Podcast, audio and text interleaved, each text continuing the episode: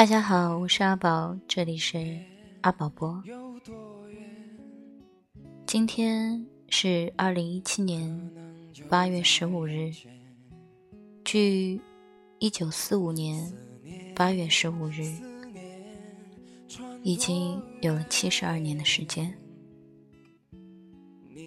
八月十五日，一个不被大多数人记得。却又无比重要的日子。七十二年的今天，中国几乎所有的报纸头头版头条都印着日本投降。能想象那一刻是如何的万人空巷。然而，在狂欢中，有一群人永远的离开了。他们是中国史上第一代战斗机飞行员。清华毕业，归国华侨，名门望族。面对战争，他们选择把命交付给了碧天云霄。他们知道，每一次的飞起，都可能是永别。我们的身体、飞机和炸弹，当与敌人兵舰阵地同归于尽。全世界没有第二所航空学校有这样的标语，而它就刻在中央航空学校的石碑上。每一个走进这里的人都有着各自不同的经历和背景，但都正值最好的青春年华，二三十岁的年纪。然而，上一刻。他们或许还提笔跟挚爱的家人写着信，跟几日不见的新婚妻子深情相拥，或是正将怀里的孩子举过头顶，笑着闹着。下一秒等待他们的，可能就是与日本空军的生死交战。从做出决定的那一刻起，他们就把命交付给了这碧天云霄。他们是中国史上的第一代战斗机飞行员，他们有的从清华毕业，有的是归国华侨，有的出身名门望族。死的时候，平均年龄只有二十三岁。可是，我们从来没有在教科书里认识过他们。今天。是日本宣布无条件投降七十二年的周年纪念日。我想，在这特别的日子里，和大家一起认识这些在蓝天挥洒着青春的英雄，他们值得被记住。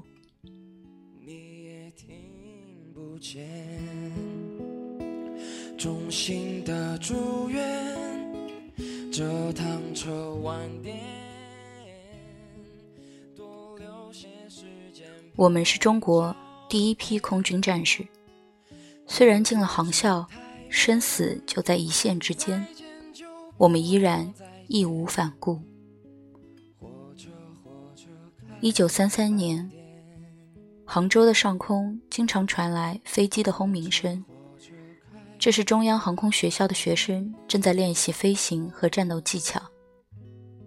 此时，日本已经侵占中国东北有两年的时间了。一年前，国民政府为了对付可能爆发的中日全面战争，在杭州密桥建立了航空学校，培育第一代的飞行军官。小伙子们纷纷涌入这座学校。用现在的审美来看，他们的颜值还挺高。而他们挥别所有的过去，来到这里，只有一个目的：当战斗机空军，祝祖国早日收复失去的土地。时间一刻也不容耽误。从最简单的体能列队训练开始学习，到后来的情敌战术。再到学习飞机的构造，四年的蓄力，等到一九三六年的十月，南极飞机场突然涌入了二十万的群众，第一批空军战士将在这里进行霍克三编队的飞行演练。六岁的小女孩高友良在妈妈的怀里，看着父亲正开着飞机领头，以“中正”字样的队形飞过上空。他的父亲高志航是当时空军教导队副总队长，第四大队的大队长。那时还小的高友良也不知道父亲在做什么。他说：“我只知道他每天一身军装，穿得好好的，回来的时候。”我会给他脱靴子，这是我的专利。爸爸有时候会把我举得很高，那段时间是我最快乐的生活。他和父亲之间还有一个小秘密：他每次飞行的时候经过他们家，他就会低飞，呜，就这么飞过去。日本密探对这帮飞行员的评价是：中国空军的驾驶技术。意外的优秀，不容小觑。然而，因为中国空军的飞机只有三百架，大都是从国外买来的，毁一架就少一架。主要是霍克三的双翼机和单翼机以缠斗为主，而日本的战斗机多达两千架，并且可以源源不断的生产，在现实面前。我们并没有优势。一九三七年七月七日，卢沟桥事变爆发。八月十四日，剑桥空战，中日首次对决。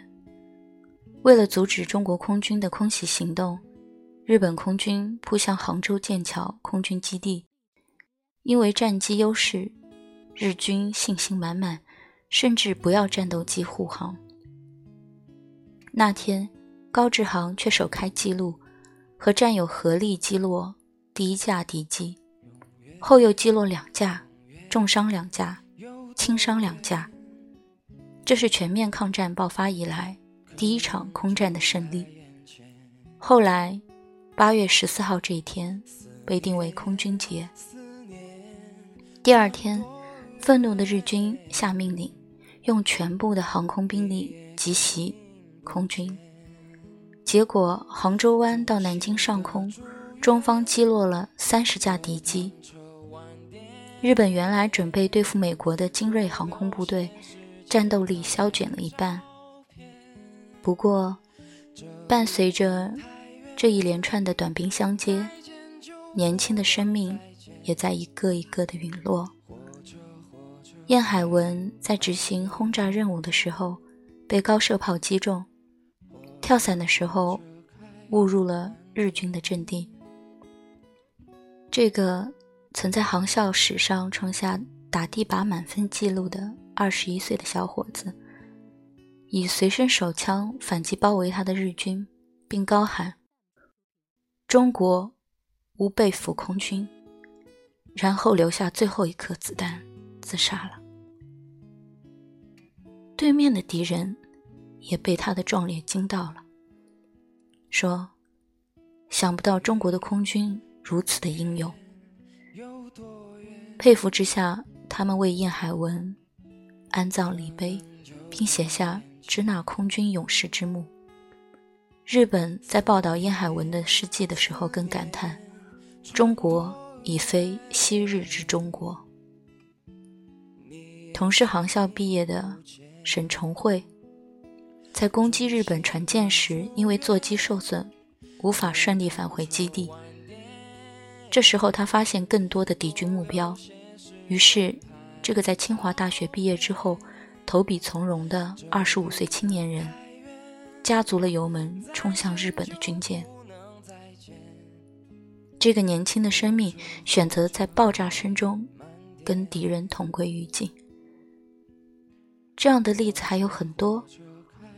中国空军的英勇大大超乎了对手的意料。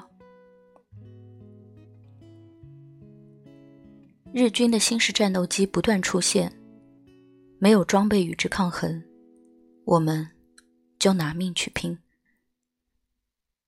不过，日军很快就研制出了最新的九六式战斗机，并且投入了战场。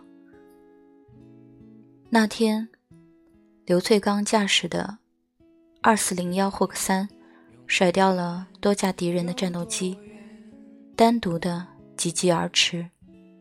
可后面依然有一架银色的战斗机穷追不舍，那就是日本最新式的战斗机。我的心要蹦出来了，手不自觉地扶着栏杆，手指几乎要插进栏杆里，因为那霍克神鹰的腹部触目的是清清楚楚的写道：“二四零幺，翠刚，那是翠刚啊！”他的妻子许西林在平地目睹了这一切。许西林，刘翠刚的妻子。两人还没相识的那会儿，刘翠刚是中央航校二期驱逐科的学生。刚进校的时候，他学习特别的卖力，一心想要早日收复失去的土地。他的空中射击命中率高达九成，跟教官高志航并列前茅。后来，刘翠刚在火车上邂逅了一个姑娘。她就是许西林。对飞行员来说，生死在一瞬间；爱情来的时候，也是一瞬间的。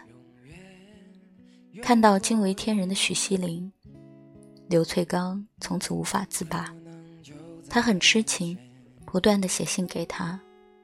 终于，你来我往的通信之间，两个人恋爱了。可姑娘的父亲有些担忧。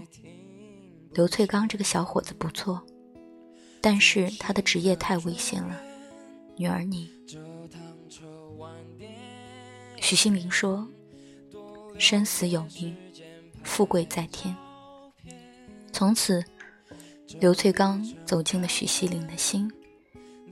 许西林突破了父亲的担忧，两人更是突破了当时。飞行员只能年满二十八岁才能结婚的规定，在一九三六年，勇敢地结为了夫妻。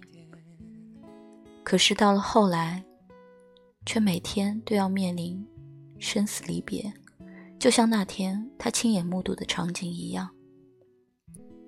心急如焚之间，突然一阵狂乐的尖叫声响彻云霄，我惊魂初定，只见远处阳台上的老百姓。正跳跃的挥舞着双手，原来是翠刚击退了敌机。然而此刻我的双腿几乎支撑不住全身的重量，两个眼眶里充满了泪水。虽然那场空战，刘翠刚面对日本的王牌战斗机毫不怯场，并在最后的关头取胜，成为老百姓心目中的空军英雄。他后又屡次在空战中击败敌机，被日本对手称之为“空中赵子龙”。可仅仅两周之后，刘翠刚在一次执行任务的过程中当场死亡，年仅二十四岁。出事前，他好像有所预料的写了一封信给许西林。假如我要是为国牺牲、杀身成仁的话，那是尽了我的天职。您时时刻刻要用最聪慧的脑子和理智，不要愚笨，不要因为我而牺牲一切。您应当创造新生命，改造环境。我只希望。您在人生的旅途中永远记着，遇着了我这么一个人，我的灵，我是永远爱你的。而那个时候的他们，也才刚刚新婚一年而已。中日开战不到半年，中国空军击落了近百架敌机。但也将近损失了近百名的第一代飞行员，包括有高志航，他在一九三七年十一月二十一日周口机场遭遇敌机的空袭，中弹殉国。那时他年仅三十岁。在这一百名飞行员之中，每十个就有六个在抗战初期牺牲，平均年龄二十三岁。因为敌强我弱，一九三七年底，北平、天津、上海、南京、杭州都已经沦陷，中央航校也往昆明撤退。虽然后来苏联援助伊十五和伊十六战斗机，给中国的空军暂时补充了元气，然而，一九四零年，中国的上空又出现了一群从未见过的新型飞机——日本零式战斗机。它一出现，我们的制空权就岌岌可危了。那天。零式战斗机出现在了重庆璧山的上空。我们明明知道侵华日军的飞机优于我们，但是我们还是要坚决地迎上前去。我们中国空军的信条是：誓死报国，不生还。航校七七毕业的徐华江参与了那次战斗。在对垒中，他的飞机坠机了，迫降到了稻田里。我看到中国空军一直打到空中停机才坠落下去，真的是吃惊。日本航空队员三上一喜感叹说：“那就是震惊中外的璧山九幺三空战，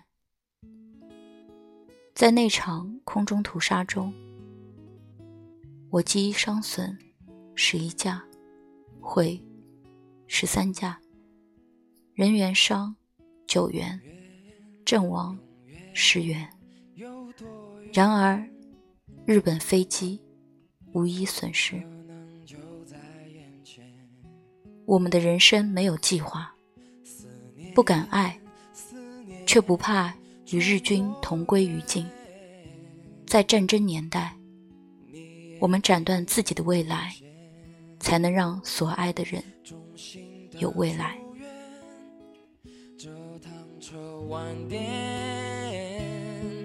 多留些时间拍照片，这旅程太远，再见就不能再见。火车，火车开慢点。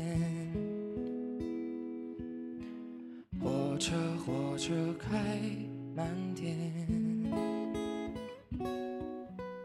我是阿宝，这里是阿宝播。